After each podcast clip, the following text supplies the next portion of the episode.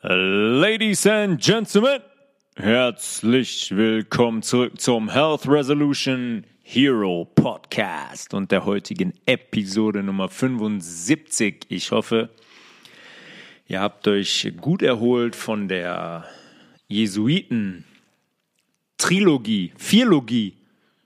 Wie sagt man das eigentlich, wenn es vier Teile gibt? Keine Ahnung. Wir haben auf jeden Fall vier Teile gemacht.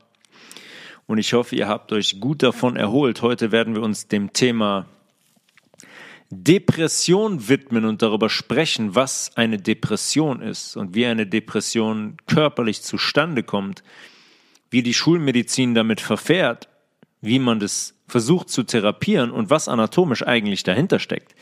Ob eine Depression anatomisch sichtbar wird. Bevor wir das machen, Gehen wir allerdings nochmal zurück zu unseren Freunden der letzten vier Folgen, weil nach, einem, äh, nach ein paar Tagen Rom ist mir aufgefallen, dass ich ein Ding, was relativ äh, symbolträchtig ist, nicht thematisiert habe. Und das ist in Rom überall zu finden. Auf jedem Platz, auf jedem Obelisk, natürlich im und um den Vatikan herum ganz, ganz vielen Häuserfassaden und so weiter. Der Stern von Ishtar. Der Stern von Ishtar ist ein achtzackiger Stern und das ist ein Symbol, das zurückgeht auf Mesopotamien, auf Babylon, wir haben darüber gesprochen, heutige Ägypten. Dieser Stern von Ishtar repräsentiert, Überraschung, Ishtar. Das ist eine mesopotamische babylonische Göttin des Himmels, des Kriegs, des Friedens, der Liebe. Und jede dieser acht Zacken repräsentiert einen Stern des Sternbildes Orion.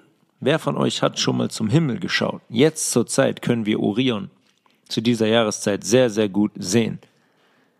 Stern im Norden, Stern im Süden, die drei Sterne ganz eng angerichtet, angerichtet, ausgerichtet in einer Linie. Der Stern Beetlejuice im Norden, der andere unten, ha, weiß gar nicht, wie der heißt. Das sind die fünf Hauptsterne und da kommen noch drei dazu zu dem Sternbild, aber die fünf sehen wir sofort. Die sehen wir sofort.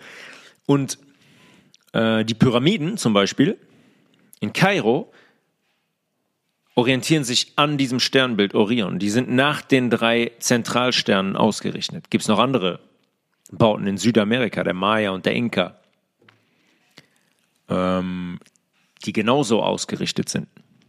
Auch Pyramiden, die man geschichtlich, so sagt man, genutzt hat für Opferbringungen und so weiter und so fort. Werden wir nicht näher darauf eingehen. Aber man hat dieses Sternbild genutzt, um Gebäude danach auszurichten. Und in Rom ist die Präsenz, eine Omnipräsenz von diesem Stern. Überall, wirklich überall. Wenn man, ihr wisst, was ein Obelisk ist, dieses viereckige Gebilde oben, was zu einer Spitze zusammenläuft, auch eine interessante Symbolik, was ein Obelisk symbolisiert. Und dann haben wir da drauf das Kreuz. Und zwischen dem Kreuz befindet sich immer dieser Stern von Ishtar. Immer. Und darunter befinden sich noch so drei hm. nennen wir sie mal kleine Bögen, wie so Eier, die den Vatikan repräsentieren. Bin ich ganz ehrlich, habe ich mich noch nicht ausführlicher mit beschäftigt, muss ich noch machen, weil das ist eine Symbolik, diese drei Eier, die gibt es auch an verschiedenen Orten. Es gibt zum Beispiel auch eine italienische Bank, die das als Symbol hat. Auf jeden Fall dieser Stern von Ishtar. Kreuz, Stern von Ishtar, die drei Eier und dann kommt der Obelisk. Piazza del Popolo, am Vatikan selber, mehrere, mehrere Orte an der spanischen Treppe, Piazza Hispania. Überall zu finden. Überall. Ja, ich habe das in der letzten Folge gesagt. Die huldigen, die beten ägyptische, mesopotamische, babylonische Gottheiten an. Punkt. Die führen Babylon weiter. Der Stern hat nichts von wegen, ja, das Venus, der Venusstern, das ist der Stern von Ishtar und sonst gar nichts. Ja, die entsagen sich dem wahren Schöpfer. und haben uns gleichzeitig, das ist deren Agenda, von dem wahren Schöpfer weggetrieben. Und die reiben uns das in und unter die Augen und ins Gesicht und auf den Kopf, wenn man ein bisschen Wissen hat und offenen Auges durch Rom spaziert.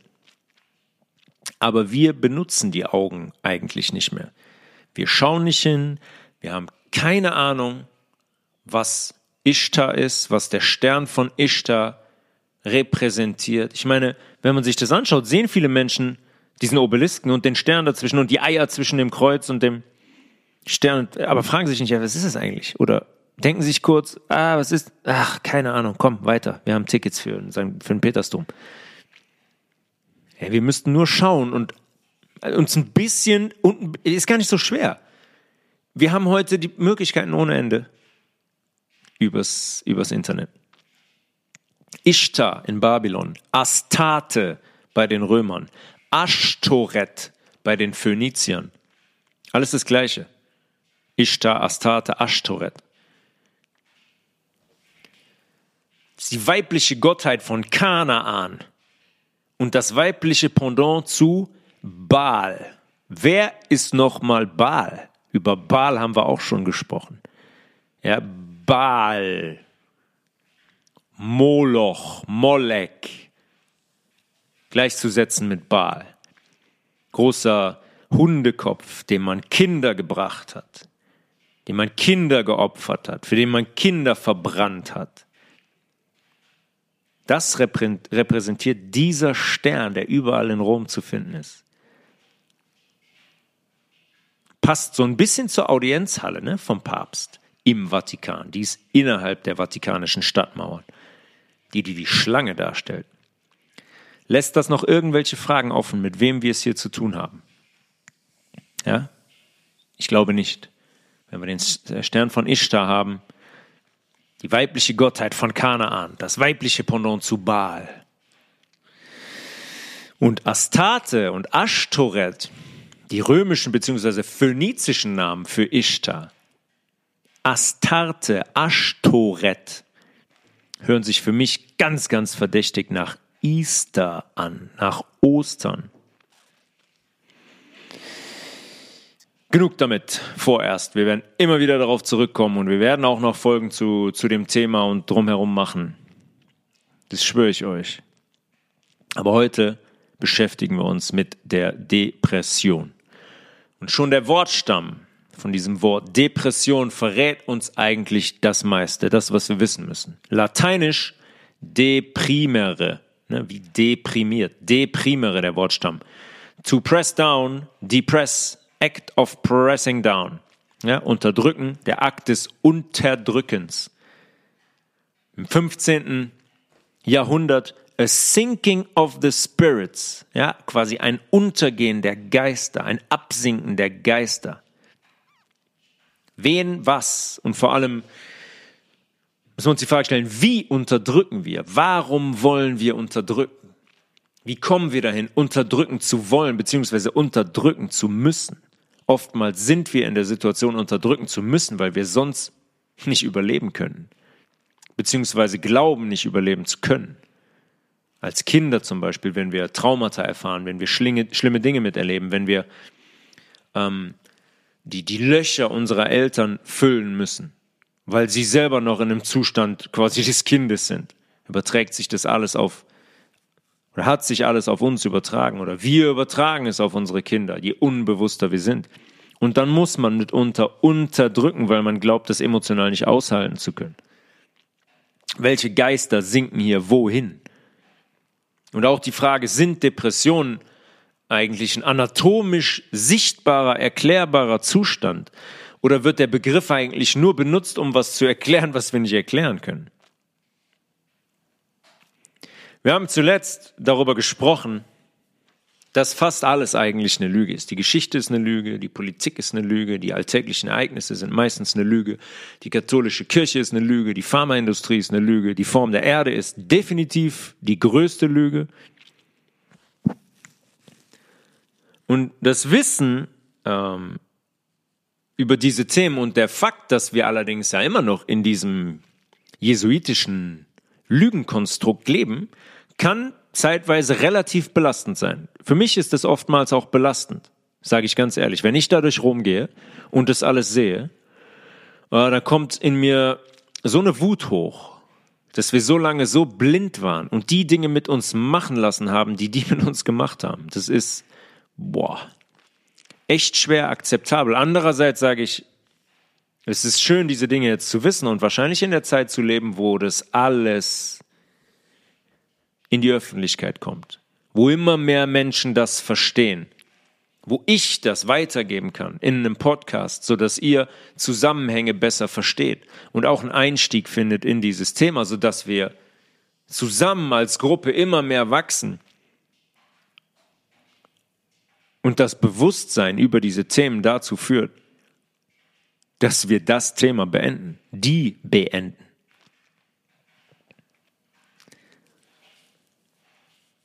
Und es geht auch immer mit einer gewissen Ohnmacht einher. Ne? Das ist eine Ohnmacht. Das ist so, man geht da durch, es ist so groß, was die geschaffen haben. Und man selber kann, würde gern hingehen und die, die, die Stadtmauern, die Landesmauern, die Begrenzung vom Vatikan einfach in die Luft sprengen, einfach umschubsen.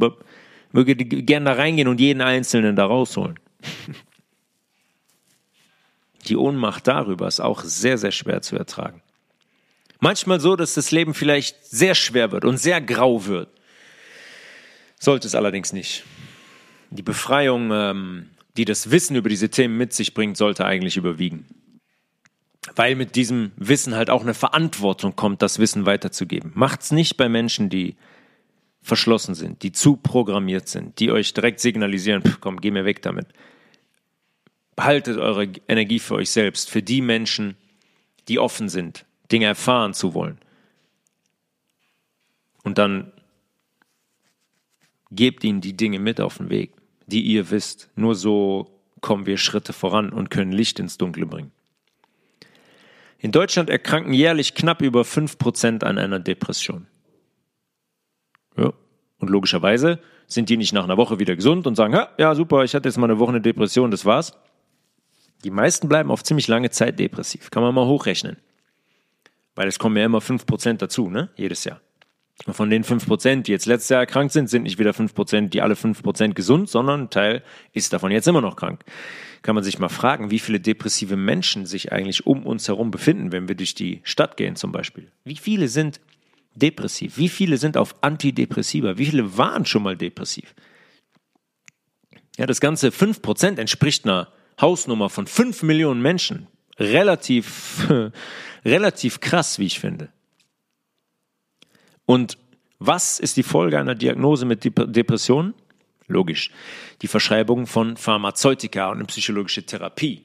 Die Pharmazeutika, die irgendwas machen sollen. Was wissen die Ärzte logischerweise auch hier meistens selber nicht. Und der Patient wie immer am wenigsten. Ja, der Arzt hat gesagt, ich muss das nehmen, das ist jetzt, ich muss irgendwie wieder auf die Beine. Okay, alles klar, ich nehme das. Irgendwie, auf irgendeine Art und Weise, durch irgendein Wunder soll vermieden werden, dass diese schlechte Stimmung anhält soll vermieden werden, dass die Situation sich verschlimmert und der Patient vielleicht am Ende sogar Gefahr läuft, sich selbst umbringen zu wollen, ja, dass er suizidal wird. Und parallel dazu versucht ein Psychologe, der logischerweise selbst Teil des schulmedizinischen Systems ist, diesen Menschen zu therapieren. Therapieren auf einer Ebene, auf einer psychologischen Ebene. Warum das wohl kaum funktioniert, werden wir gleich besprechen, wenn wir darüber sprechen, wo Depressionen körperlich eigentlich herkommen. Und schauen wir uns dafür, schauen wir uns erstmal kurz an, wie die Schulmedizin eine Depression definiert. Ja, wie passiert das? Ja, ich bin irgendwie schlecht drauf, ich gehe zum Arzt und der sagt, oh, bist depressiv, nimm Antidepressiva. Wie funktioniert das? Wie diagnostiziert ein Psychologe eine Depression? Eine Depression hat tausend Gesichter. Zitat. Schulmedizin. Was bedeutet, dass die sich auf verschiedenste Arten bemerkbar machen kann. Hat tausend Gesichter, diese Krankheit. Interessant dabei ist, ist ganz komisch, weil genau das Gleiche sagen die bei MS, bei Multipler Sklerose auch.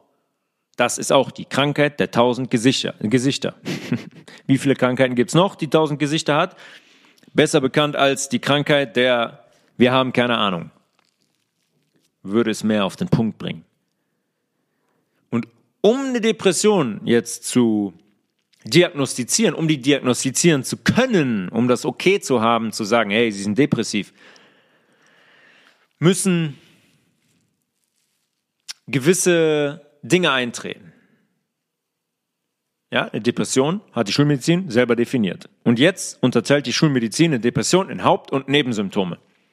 Die Hauptsymptome sind gedrückte depressive Stimmung, zwei Interessensverlust und mangelnde Fähigkeit, Freude zu empfinden, drei Antriebslosigkeit, Müdigkeit und Erschöpfungsgefühl.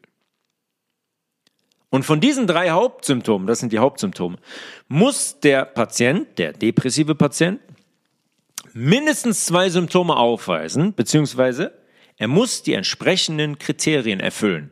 Sagen wir mal, er hat Müdigkeit und Interessensverlust. Gut. Dann kommen die Nebensymptome. Konzentrationsschwierigkeiten und Probleme, den Fokus und die Aufmerksamkeit zu halten wie 99 Prozent der Menschen. Mangelndes Selbstvertrauen und verringertes Selbstwertgefühl. Schuldgefühle und Gefühle von Wertlosigkeit. Hoffnungslosigkeit und keine Zukunftsperspektive sehen. Selbstmordgedanken oder Suizidversuche. Selbstverletzungen. Schlafprobleme. Veränderungen in Appetit, die sich in Gewichtsveränderungen zeigen können. Kann ich, kann ich auch ganz viele Leute sagen, haben auch einige Probleme.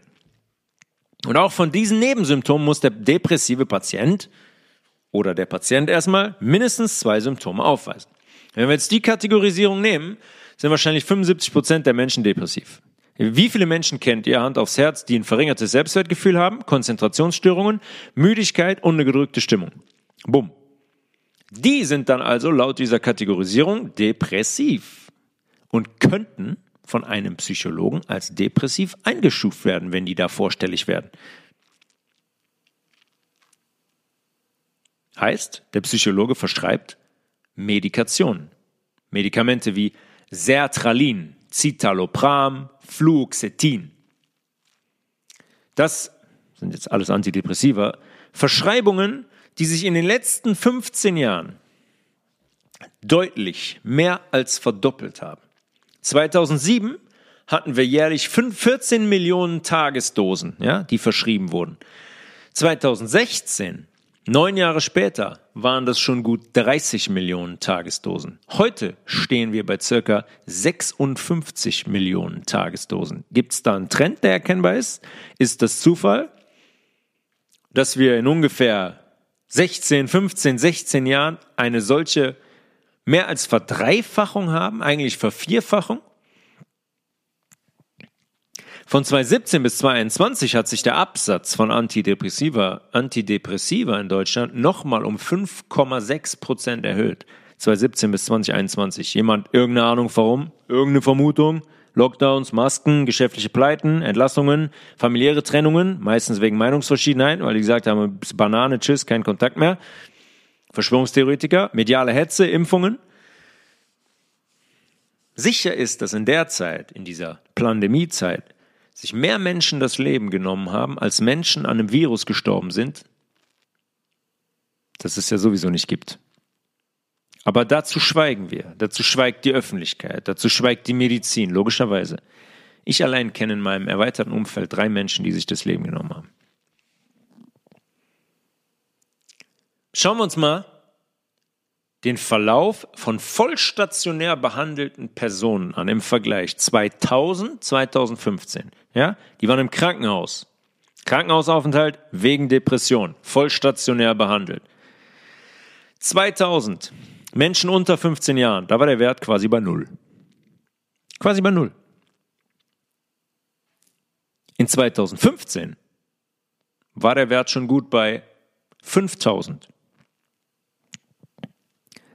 Alter 15 bis 25, 2000 waren wir bei ungefähr 5000 Menschen. In 2015 sind wir bei 35.000 Menschen. Das ist eine Versiebenfachung. Und das können wir jetzt weiter, weiter durchspielen. Für alle äh, Altersgruppen zählt das, der Vergleich 2000 bis 2015. Die 45 bis 55-Jährigen, bei denen ist es am krassesten. 2000 20.000 Menschen. 2015 60.000 Menschen. 60.000. Also nur noch mal um den, um den Trend zu unterstreichen, was hier passiert. Ja, und das muss ja, sorry, aber das muss ja einen Grund haben. Wo kommt es her? Warum war das vor 2000 und vor 2000 so wenig ein Thema? Warum haben wir in 15 Jahren eine Verdreifachung, Vervierfachung der Krankenhaus, Krankenhausaufenthalte wegen Depression? Diese, in Anführungszeichen, Krankheit scheint jedenfalls ziemlich auf dem Vormarsch zu sein und ein großes Thema, vor allem des 21. Jahrhunderts. Ja, wo waren die Depressionen eigentlich vorher? Wo waren die Absätze der Antidepressiva vorher? Ich meine, bei den Zahlen und einer Versiebenfachung der Krankenhaus Krankenhausaufenthalte wegen Depressionen für Kinder, jünger als 15, da sollten aber mal alle Alarmglocken klingeln, wie ich finde. Und um die Punkte jetzt mal miteinander zu verbinden, muss man sich, was die Kinder anbetrifft, muss man sich bei Kindern eigentlich nur anschauen, inwieweit ADS oder ADHS-Diagnosen in die Höhe geschnellt sind. ADHS, Aufmerksamkeitshyperaktivitätsstörung. Ja, ist heute so, nur weil ein Kind im Wohnzimmer dreimal auf und ab rennt und ein bisschen Energie hat und ein bisschen springt und den Eltern auf den Nerv geht, ist das hyperaktiv, wird sofort als hyperaktiv dargestellt und kategorisiert. Und ganz oft auf Medikation gesetzt. Korrekt. Ein Kind mit fünf Jahren, boah, da kriegen wir gar nicht zur Ruhe, das schläft nicht und das hüpft nur auf und ab und hat so viel Energie, hm, hat wahrscheinlich ADS oder ADHS. Müssen wir medikamentös behandeln. Gut fünf Prozent der deutschen Kinder werden so eingestuft. Und was passiert mit den Kindern wohl? Ja, sie werden medikamentös behandelt, logischerweise. Wie zum Beispiel in der letzten Folge schon am Ende schon kurz angedeutet, wie zum Beispiel mit Ritalin. Ritalin kommt von der Firma Novartis. 450 Millionen Dollar Umsatz im Jahr. Bumm. Und allein in 2019 wurden 56 Millionen Tagesdosen an Methylphenidat verschrieben.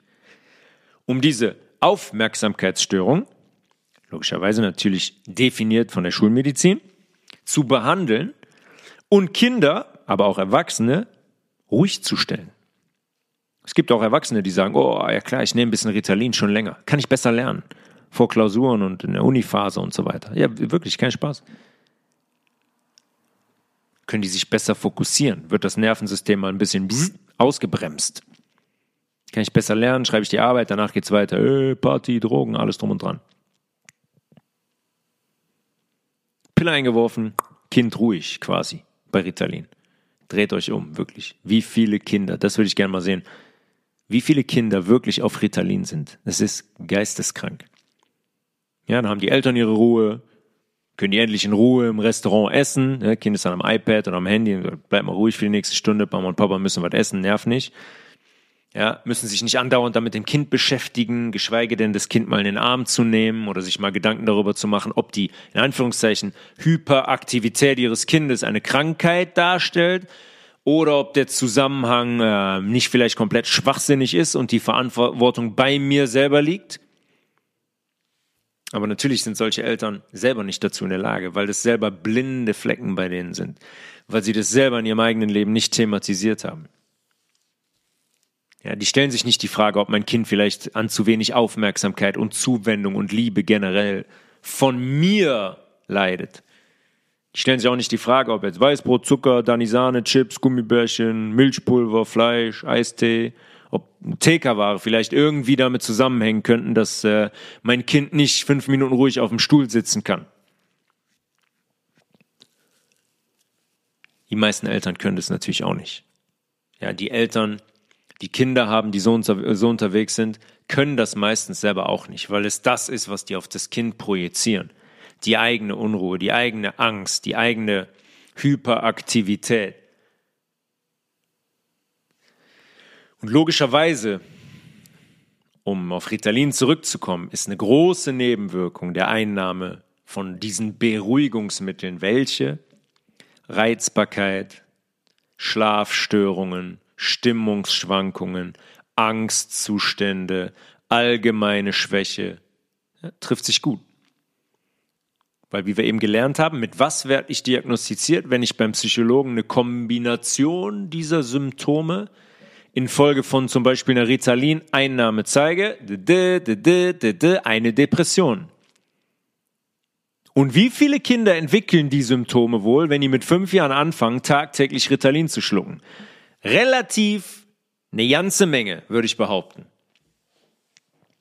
Und so schafft es die Schulmedizin, wie immer, und die Pharmaindustrie zusammen mit der Schulmedizin, eine Krankheit, Anführungszeichen, eine Krankheit wie ADHS zu erfinden und zu implementieren, um Kinder schon ganz früh medikamentös zu behandeln. Und die dann automatisch zu Kunden für den Bereich Depression zu machen. Ganz simpel. Ja, die kommen damit, sagen, oh, schick dein Kind, schick doch mal zum Arzt. Ich war mit meinem Kind beim Arzt, er sagt, das hat ADHS, guck du doch mal. Geh auch mal beim Arzt vorbei. Vielleicht hat dein Kind auch ADHS. Ja, und wie ich eben gesagt habe, wenn ich schon eine Elterngeneration habe, die komplett geschädigt ist, weil die sich tagtäglich vergiftet und Ideologien und Idealen folgt, die absolut absurd und meistens auch, wie wir schon oft besprochen haben, satanistisch sind, dann habe ich ADHS und Depressionskinder vorprogrammiert. So schafft die Pharma sich ihre Kunden und so schaffen die das, ganze Generationen zu schädigen. Da brauche ich keinen ersten und keinen zweiten Weltkrieg mehr für. Das mache ich über viel subtilere Wege jetzt. Und die Leute sitzen am Ende da und können sich, haben keine Erklärung dafür, warum das Kind jetzt depressiv ist. Keine Ahnung. Ah doch, klar. Genetische Veranlagung. Mama hatte das auch. Oma, vor acht Generationen habe ich im Stammbau, äh, Stammbuch Buch geschaut, hatte das auch.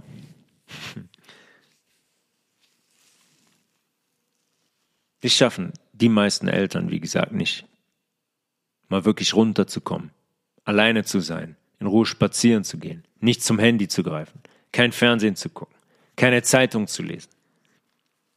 Wie viele kennt ihr davon, die das wirklich kennen? Kennt ihr, könnt ihr das? Seid ihr dazu in der Lage? Achtet mal bewusst darauf. Achtet mal bewusst darauf, wenn ihr gerade nichts zu tun habt, wann eure Hand wieder zum Handy geht. Und wenn ihr das merkt, lasst es mal sein, lasst es mal liegen. Und nehmt mal zehn bewusste Atemzüge einfach nur. Und versucht einfach mal runterzukommen und mit euch alleine zu sein und nicht diesen Äußerlichkeiten immer zu verfallen. Weil wenn man darauf mal achtet, merkt man, dass es ganz, ganz wenige Menschen gibt, die wirklich mal in Ruhe und mit Fokus mit sich allein sein können. Wir wissen, wer uns das abtrainiert. Wir wissen, wer das über Jahrzehnte implementiert hat. Die haben uns davon entfernt. Beziehungsweise wir haben uns davon auch entfernt. Unsere Verantwortung liegt bei uns. Ja, wir spielen das mit. Natürlich arbeiten die mit ganz cleveren psychologischen Tricks und es ist schwer, den zu widerstehen und da Bewusstsein reinzubringen und die Disziplin aufzubringen. Stimmt. Trotzdem ist es unsere Verantwortung. Es ist unsere Verantwortung, wie viele Handys wir haben, wie oft wir die am Tag benutzen, ob wir die zum Beispiel nachts ausschalten oder ob die im Schlafzimmer liegen, alles unsere Verantwortung. Aber ja, natürlich haben sie uns davon entfernt und haben uns entfremdet. Ja, die schaffen Begehrlichkeiten im Außen, die verhindern, dass wir zu unserer Mitte, zu unserer inneren Mitte, zu unserem Zentrum finden. Was der Schlüssel wäre, um gesund zu sein, um entspannt zu sein, um ausbalanciert zu sein, um zu spüren, um zu fühlen, um, um wirklich wahrhaftig zu sehen. Ne? Das Auge von Horus lässt grüßen. Das wäre der Weg. Und dann sind wir nicht wirklich Kandidaten für eine Depression. Aber Zeitung, Radio, Fernsehen, Handy, iPad, Apple TV, Netflix, Party, Alkohol, Rauchen, Profisport, wie ich in der letzten Folge gesagt habe, sind alles Dinge, die dafür sorgen, dass wir uns selbst nicht wahrnehmen und uns selbst nicht an die erste Stelle setzen, was zum Beispiel unsere Gesundheit angeht. Ernährung, Bewegung, aktive Entspannung. Wir sind immer unter Strom. Wir suchen immer nach Erfüllung im materialistischen Außen. In den Klamotten, im Auto, im Haus, im, im Boot, in der Anerkennung durch das Außen, durch den Freundeskreis generell. Vielleicht durch andere Leute auf den sozialen Plattformen, die ich gar nicht kenne, die mir folgen, die sagen, oh, wow, siehst du gut aus. Das ist der Grund. Das ist der Grund, warum die, in Anführungszeichen, Depressionsdiagnosen durch die Decke gehen und sich innerhalb von 15 Jahren so gut wie verdreifacht haben. Das ist der eine Grund für mich.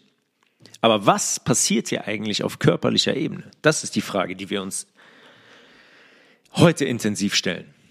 Was fehlt den Menschen, die jahrelang Antidepressiva genommen haben und jetzt wirklich an einer schweren Depression leiden? Es gibt Menschen, die leiden wirklich an schweren De Depressionen. Ich kann das vorwegnehmen, es ist ein körperlicher Zustand.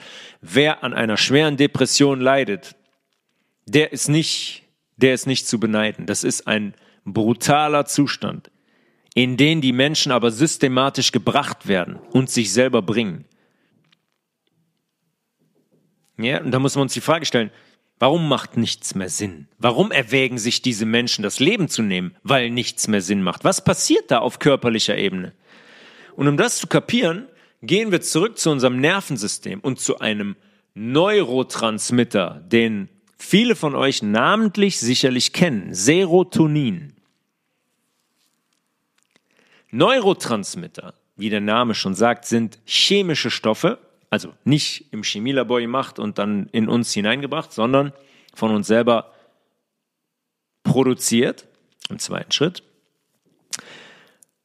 Stoffe, die dem Nervensystem, unserem Nervensystem als Botschafter dienen, die Nachrichten zwischen zwei Nervenenden transportieren zum Beispiel oder zum Beispiel auch zwischen Nervenende und Muskelzelle. Einfaches Beispiel. Ihr wollt einen Schritt machen, dann muss das Nervensystem eine elektrische Information an den Muskel übertragen, damit der sich anspannt und uns Schritte machen lässt. Da kommt ein Impuls aus dem Gehirn, über den Nerv, über unseren Spinalkanal hinten im Rückenmark. Da tritt unser Nerv unten aus. Wahrscheinlich, wenn wir gehen wollen, geht es jetzt primär um den Ischias. Im Lendenwirbelbereich tritt er aus, geht durch unseren Po, hinten in unser Bein und steuert da Muskeln an. Und dann können wir einen Schritt nach vorne machen.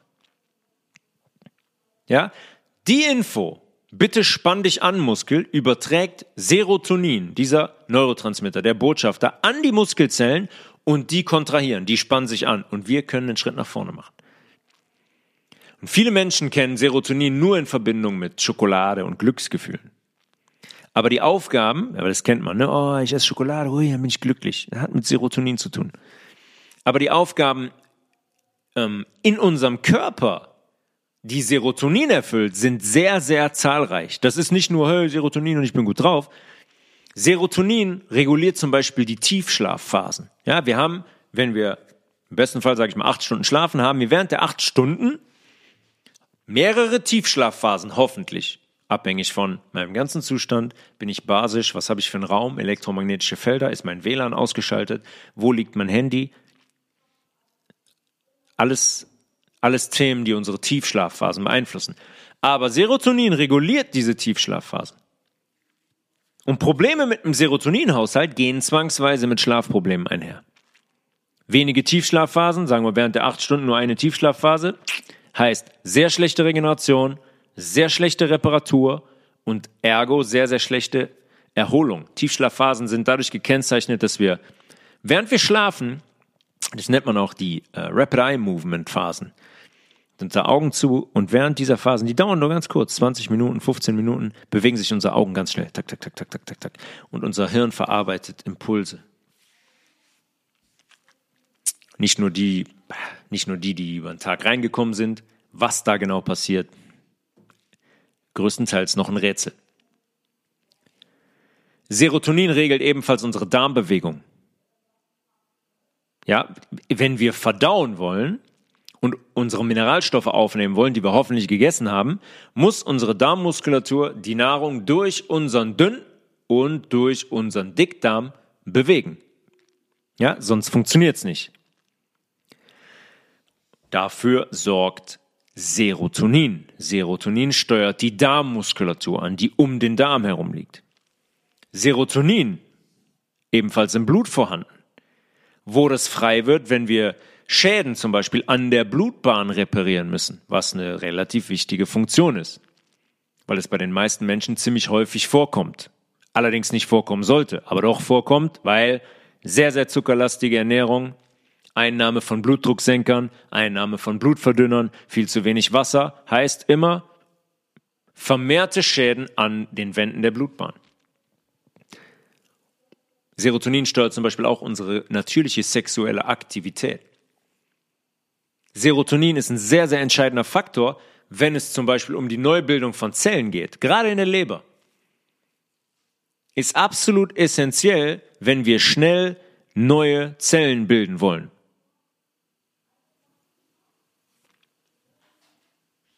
Heißt, neue Zellen bilden hat immer mit Regeneration und Reparatur zu tun. Je mehr Serotonin, desto besser sind wir dazu in der Lage. In der Leber, wir haben darüber gesprochen, wie schnell sich die Zellen in unserer Leber regenerieren können und neu bilden. Ganz entscheidender Faktor, Serotonin. Und was ist wohl bei den meisten Menschen jetzt der Fall, die tagtäglich Medikamente nehmen? Wie äh, ist es wohl um deren Serotoninlevel bestellt? Wie sieht es da in der Leber aus, wenn die Leber jeden Tag mit diesen Medikamenten Giften konfrontiert ist? Relativ schwierig. Serotonin hat also neben dem für die Balance, die Ausgeglichenheit, Glück und Zufriedenheit zu sorgen auch noch andere entscheidende Aufgaben in unserem Körper. Und unser Körper bildet Serotonin aus einer Vorstufe. Das heißt, um Serotonin bilden zu können, braucht unser Körper eine essentielle Aminosäure. Essentielle Aminosäure heißt eine Aminosäure, die ich über die Nahrung aufnehmen muss, die wir nicht selber produzieren können. Und diese essentielle Aminosäure, aus der Serotonin hergestellt wird, heißt Tryptophan.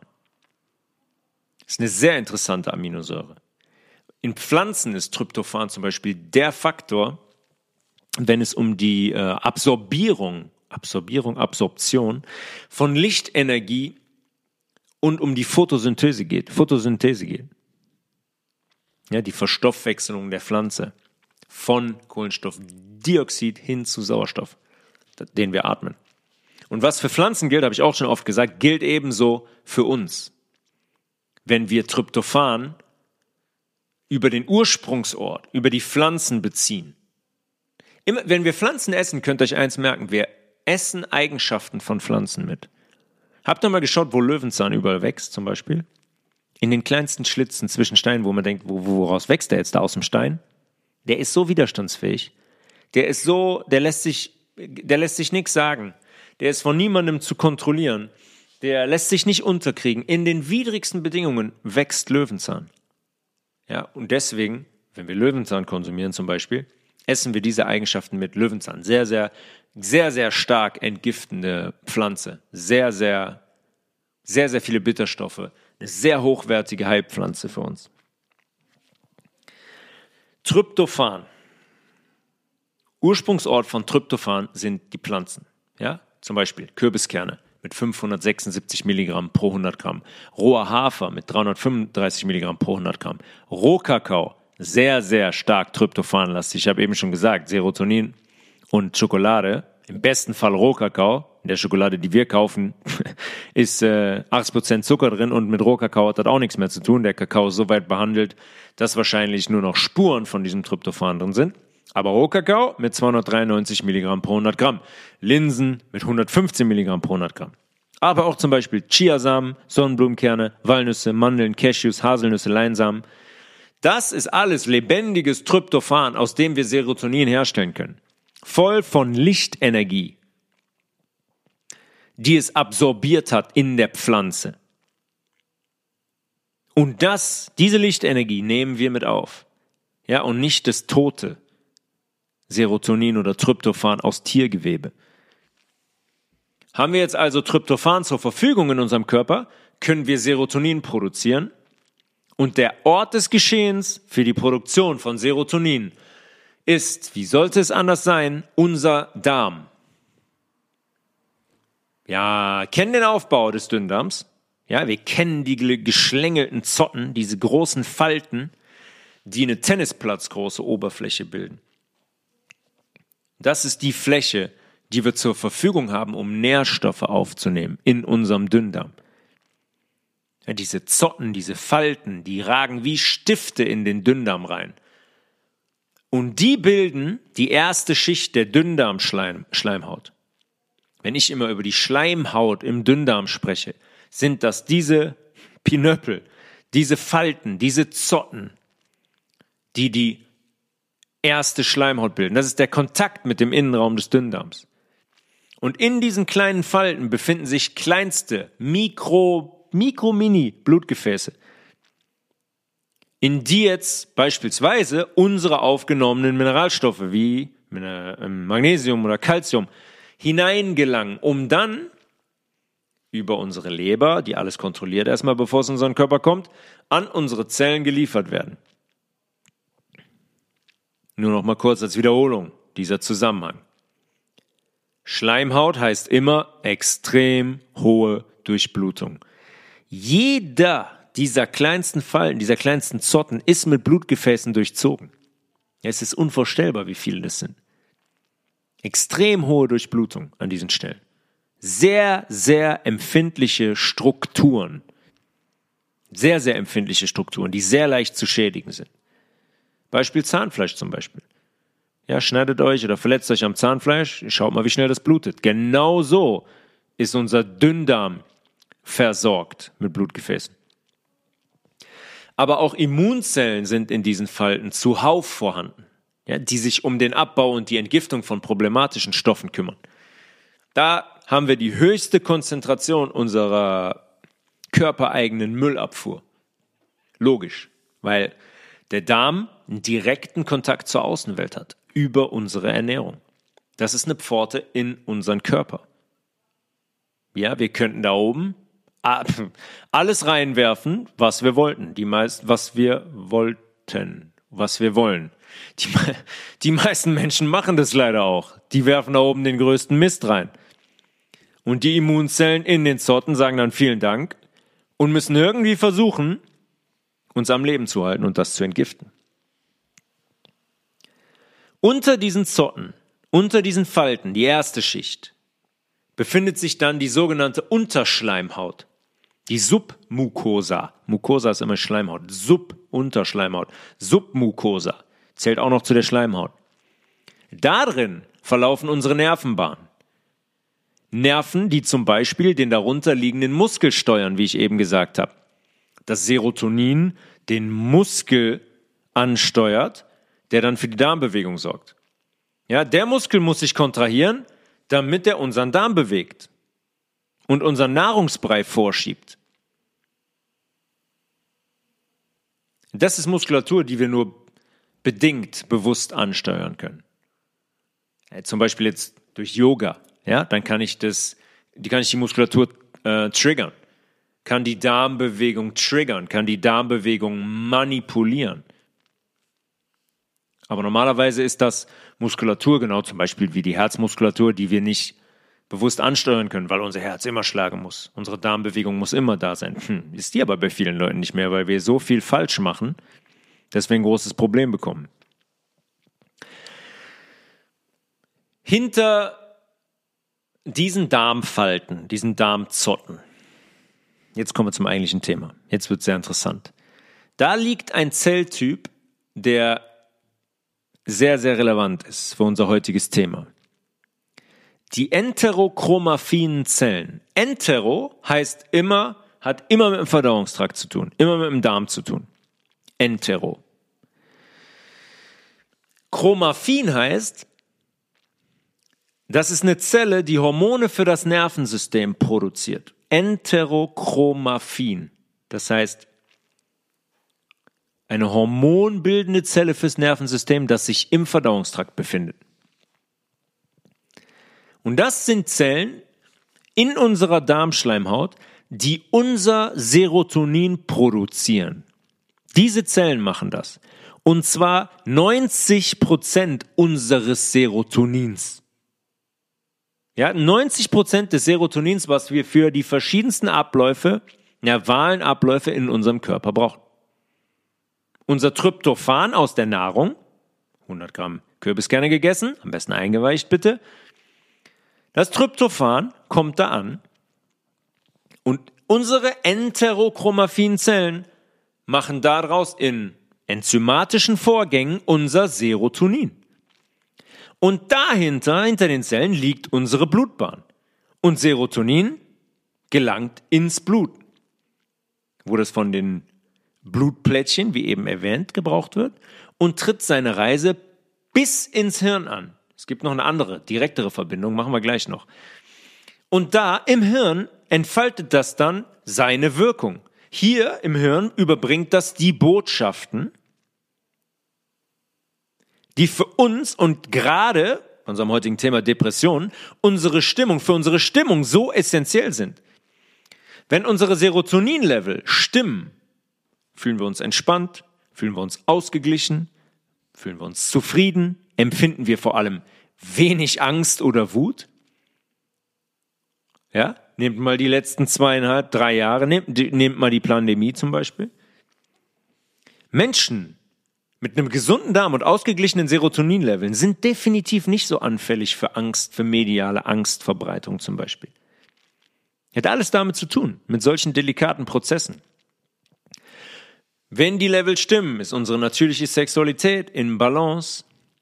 Unser Erinnerungsvermögen ist zum Beispiel auch intakt. Serotonin spielt eine große Rolle bei der, bei der Abrufung von, von Erinnerungen, die gespeichert sind.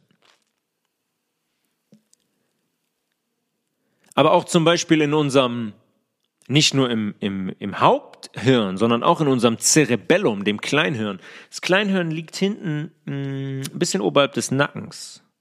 Ne, da kommt euer, eure Wirbel, der Spinalkanal, geht ins Stammhirn über und dahinter liegt das Cerebellum, das Kleinhirn, mit direktem Zugang zum Stammhirn. Ähm, das ist das Zentrum für unsere Motorik unser Cerebellum.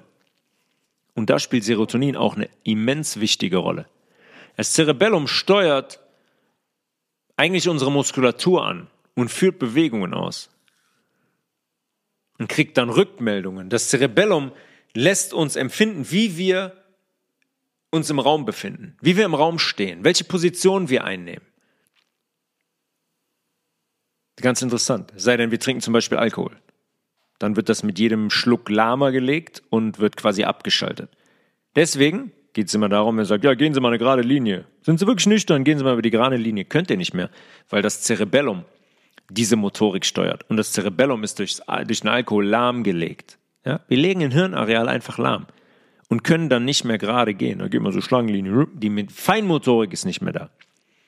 Da lernen wir zum Beispiel auch neue Bewegungsmuster. Es gibt zum Beispiel nervales Training wo wir bewusst neue Bewegungsmuster einstudieren und lernen, wo wir unser Nervensystem zum Schüler machen und unser Nervensystem neue Bewegungen lernen lassen. Sehr, sehr effektives Training. Funktioniert sehr, sehr gut. Das Kleinhirn, das Cerebellum, ist, da haben wir letzte Folge darüber gesprochen, Iophorus über den vierten Ventrikel. Die Ventrikel sind immer wie so eine, wie so eine Pipe, wie so ein Rohr ein Hohlraum im Hirn. Davon gibt es vier Stück, die in direkter Nachbarschaft zueinander liegen. Und dieses Kleinhirn ist über dieses vierte Ventrikel direkt mit unserem Auge von Horus verbunden. Liegt in direkter Nachbarschaft zu unserem Hypothalamus, liegt in direkter Nachbarschaft zu unserer Zirbeldrüse. Wenn wir jetzt also nicht genügend Serotonin produzieren, hat das Cerebellum ein Problem in der Bewältigung seiner Aufgaben. Ja, unsere Motorik leidet, unser Gefühl für uns selbst im Raum leidet, unsere Fähigkeit, neue Bewegungsmuster zu adaptieren, leidet. Und darüber hinaus leiden auch alle anderen Prozesse, die nerval mit dem restlichen Teil unseres Hirns zusammenhängen. Ohne Serotonin haben wir Angst, wir sind nicht zufrieden und entspannt. Wir schlafen vor allem schlecht, wie wir eben gesprochen haben. Schlechter Schlaf ist ein katastrophaler Zustand. Ich bemitleide alle Menschen mit Schlafproblemen, die eine Stunde wach liegen, die nicht einschlafen können, die fünf, sechs Mal in der Nacht wach werden. Wirklich, tut mir wirklich leid. Aber das hat Gründe und fällt auch in den Bereich Eigenverantwortung. Ja, wir haben keinen Antrieb, wir fühlen uns down, wir sind leicht reizbar. Wir kommen, auf Deutsch gesagt, in einen depressiven Zustand. Und heute sind wir so programmiert, dass uns im Hirn Dopamin regiert und nicht Serotonin, wie es eigentlich sein sollte. Dopamin ist quasi der Gegenspieler zu Serotonin. Dopamin sorgt dafür, dass wir uns kurzfristig glücklich und zufrieden fühlen, gekoppelt an die materialistische Welt, auf die wir, wie wir wissen, so getrimmt werden. Geht's uns schlecht? Was machen wir? Kaufen eine neue Jacke und zack, geht's uns kurzfristig wieder gut. Die Werbeindustrie spielt damit seit Jahrzehnten. auf Frauen bezogen. Ne? Gibt ja Leute, die machen immer so Witze, ja, ja, meine Frau muss wieder shoppen gehen. Hat damit zu tun. Kennt jeder von uns. Habe ich auch schon oft genug gehabt. Dieses Gefühl, das sich einstellt, wenn man etwas Materialistisches kauft oder geschenkt bekommt, was Neues. Neues Kleidungsstück, neues Möbel, das ist Dopamin. Und jeder von uns weiß auch, das hält nur kurz an. Ja, die neue Hose, oh, zieht man zwei, dreimal an, sagt, oh, geil, neue Hose, aber dann wird es auch normal. Dann ist es auch nur eine Hose. Das ist Dopamin. Dopamin ist auch zum Beispiel unter Drogeneinfluss sehr aktiv. Ja, weswegen jeder Abhängige immer wieder versucht, durch erneute Dosen dieses Gefühl zurückzubekommen, was er beim ersten Mal hatte. Das läuft einem weg, wenn die Wirkung der Droge nachlässt. Und es, dieses Gefühl hat man nie wieder wie beim ersten Mal. Deswegen laufen die ganzen Menschen diesem Gefühl wie beim ersten Mal hinterher und werden es nie wieder haben. Und unsere Kontrolleure, logischerweise, wissen das ganz genau. Deswegen sind diese Chemiker so konzipiert, wie sie konzipiert sind. Deswegen werden diese Drogen seit Jahrzehnten in Umlauf gebracht. Ja, in, natürlich in Umlauf gebracht. Das glauben wir. Wer, wer Drogen großflächig in, großflächig in, in Umlauf bringt. Leute, die irgendwelche Koksplantagen haben und dann sagen, jetzt bringe ich davon ein bisschen was äh, hier über die Grenze schmuggle ich das rein und dann habe ich hier Material für 15.000, 20.000 Leute. Ja, genau. In depressiven Zuständen, gerade bei sehr, sehr starken Depressionen, leiden wir unter einem extremen Mangel an Serotonin. Das ist der körperliche Hintergrund. Wo haben wir jetzt also anzusetzen bei dem, was wir gerade gesprochen haben? Wer produziert Serotonin? Wo produzieren wir Serotonin? Was entscheidet darüber, ob wir Serotonin zur Verfügung haben? Richtig, unsere Darmschleimhaut. Unsere Darmschleimhaut und unser Intake von Tryptophan. Aber in allererster Linie unsere Darmschleimhaut, weil wenn die nicht gesund ist, hm, können wir Tryptophan essen, wie wir wollen. Wenn die entzündet ist, die Darmschleimhaut, wenn diese Zellen da geschädigt sind, good luck, werden wir ein bisschen Serotonin produzieren, aber niemals die Menge an Serotonin, die uns wirklich aufblühen lassen. Hm? Es ist kleiner einmal eins, ein absolut klarer Zusammenhang, der wirklich klarer nicht sein könnte. Aber ihr fragt mal einen Arzt oder geht mal zum, zum äh, Psychologen, ob, ob der sich die Ernährung und die Darmgesundheit eines depressiven Patienten schon mal angeschaut hat. Ja, der würde euch anschauen wie einen Außerirdischen sagen, verrückt, was hat Depression mit Ernährung oder Darmgesundheit zu tun? Kein Witz, hundertprozentig, wird so sein. Ja, stattdessen kommen die mit ihren Wiederaufnahmehämmern. Ja, Serotonin Wiederaufnahmehämmern, die, die die Menschen in den künstlichen Zustand versetzen. Und ich meine künstlich, wirklich eine chemische Parallelwelt, die alles unterdrückt, was man nur unterdrücken kann. Die machen dem Namen der Krankheit quasi alle Ehre und unterdrücken nur noch weiter mit diesen Medikamenten. Und dann versucht man nach zwei Jahren Einnahme von dem Zeugs wieder runterzukommen. Viel Glück. Brutalst schwierig. Brutalst schwierig. Weil zwei Jahre lang wart ihr quasi in einem eingeschläferten Zustand. Ihr habt nichts so empfunden, wie ihr es eigentlich empfinden würdet, weil diese Medikamente die wir eingangs kurz, eingangs kurz erwähnt, erwähnt haben, wie Sertralin, sogenannte Serotonin-Wiederaufnahmehämmer sind. Und um das ganz kurz zu erklären, heißt das, normal, normalerweise schüttet der Nerv, euer Nerv, Serotonin in einen Spalt aus. In den Spalt zwischen ihm, zwischen seinem Ende, ja, des Strangs und dem neuen Nerv, beziehungsweise der Muskelzelle, die er erregen will. Dieses Serotonin geht in den synaptischen Spalt, also heißt der Spalt zwischen zwei Nervensträngen, und dockt da an den Rezeptor des anderen Nervs oder der Muskelzelle an, um dort was zu machen, um zu wirken, um die Botschaft zu überbringen. Der eine Nerv whoop, wirft das Serotonin in den Spalt, da liegt der andere Nerv auf der anderen Seite, Serotonin dockt an den neuen Nerv an und die Botschaft wird überbracht bitte den kleinen Finger anspannen, anziehen. Und danach, nachdem das Serotonin da gewirkt hat, wird das wieder zurück aufgenommen. Raus aus dem Spalt. Das muss ja irgendwie weg, ne? Von den Rezeptoren. Logischerweise. Weil wenn es die ganze Zeit an den, an den Rezeptoren andockt, was passiert dann? Kommen wir jetzt zu.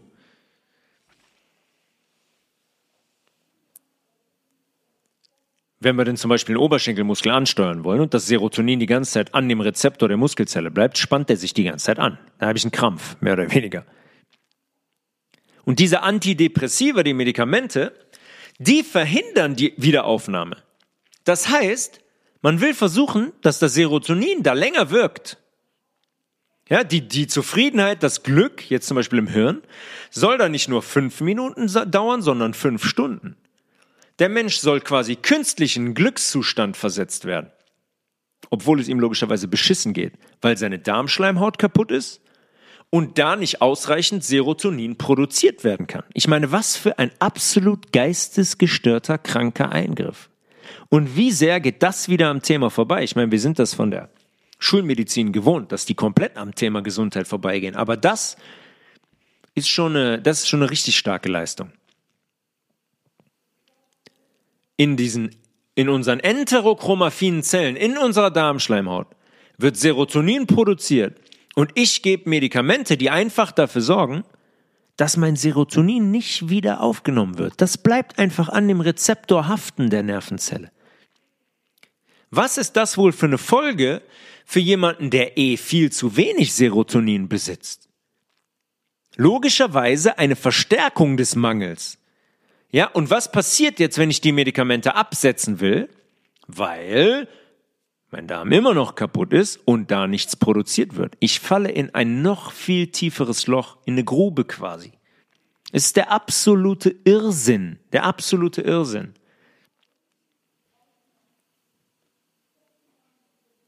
Die, die geben, also wie die in, in diese wirklich göttlichen Prozesse eingreifen, ich kann es nicht öfter sagen, das ist Satanismus pur. Es ist die Perversion, der Eingriff in göttliche Abläufe, in unfassbar beeindruckende göttliche Abläufe. Ich sage das so oft, dass der Darm das absolute Zentrum unserer Gesundheit oder eben Krankheit ist. Und das gilt auch um unsere eingangs aufgeworfene Frage zu thematisieren, das gilt auch für Depressionen. Unser Darm hat eine direkte Verbindung in unser Hirn über einen unserer zwölf Hauptnerven, zwölf Apostel, den Vagusnerv. Das Serotonin, das wir über unsere, ich sage jetzt nochmal den Begriff, enterochromaffinen Zellen in den Zotten produzieren, kann noch im Darm an Ort und Stelle, ich habe eben gesagt, der Nerv verläuft da unter der, in der unteren Schicht der Schleimhaut, unseren Vagusnerv stimulieren. Ja, Tryptophan kommt rein, da wartet sofort an der Zotte, an der Falte unsere enterochromaffine Zelle. Tryptophan kommt rein, bam, Serotonin wird frei, darunter liegt der Nerv und Serotonin stimuliert unseren Vagusnerv. Unser Vagusnerv ist ein, ist ein Wahnsinnsnerv der, der reguliert, der innerviert alles, der reguliert alles. Den Herzschlag, Blutdruck, die Verdauung, unsere Immunaktivität, unsere Regenerationsfähigkeit. Aber eben auch die Aktivierung von Hirnarealen, die wir für unsere Zufriedenheit und gute Stimmung brauchen. Wenn gewisse Areale in unserem Hirn aktiv werden, werden Nerven angesprochen und Stoffe frei, die genau eben dieses Gefühl in uns auslösen, von wegen, hey, alles ist in Ordnung, mir geht's gut, ich muss keine Angst haben, viele Dinge liegen in meiner Hand, alles wird in Ordnung sein. Ich vertraue mir selbst, ich habe Selbstvertrauen, ich schaffe das. Das geht über diesen Vagusnerv. Direkte Verbindung. Darm, Vagusnerv, Hirn. Bumm. Ja, und diese Pharmatrottel gehen hin und verschreiben den Menschen Serotonin-Wiederaufnahmehämmer.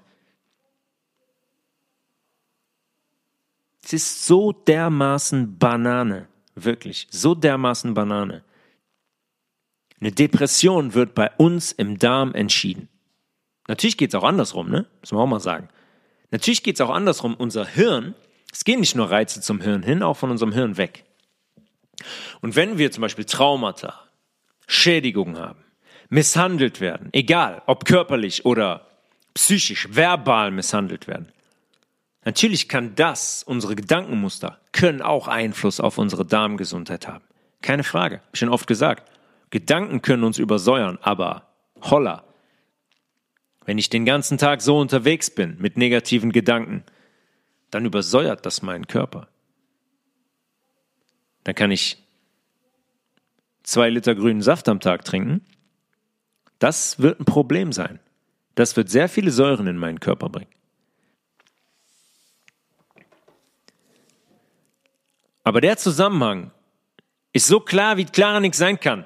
90% des Serotonins, nochmal zusammengefasst, kommt aus unserem Darm. Entweder ins Blut oder direkt über den Vagusnerv, Bomben ins Hirn und wir fühlen uns gut. Vorausgesetzt, unsere Schleimhaut ist gesund. Das hängt davon ab, ob ich basisch esse oder ob ich Industrienahrung konsumiere.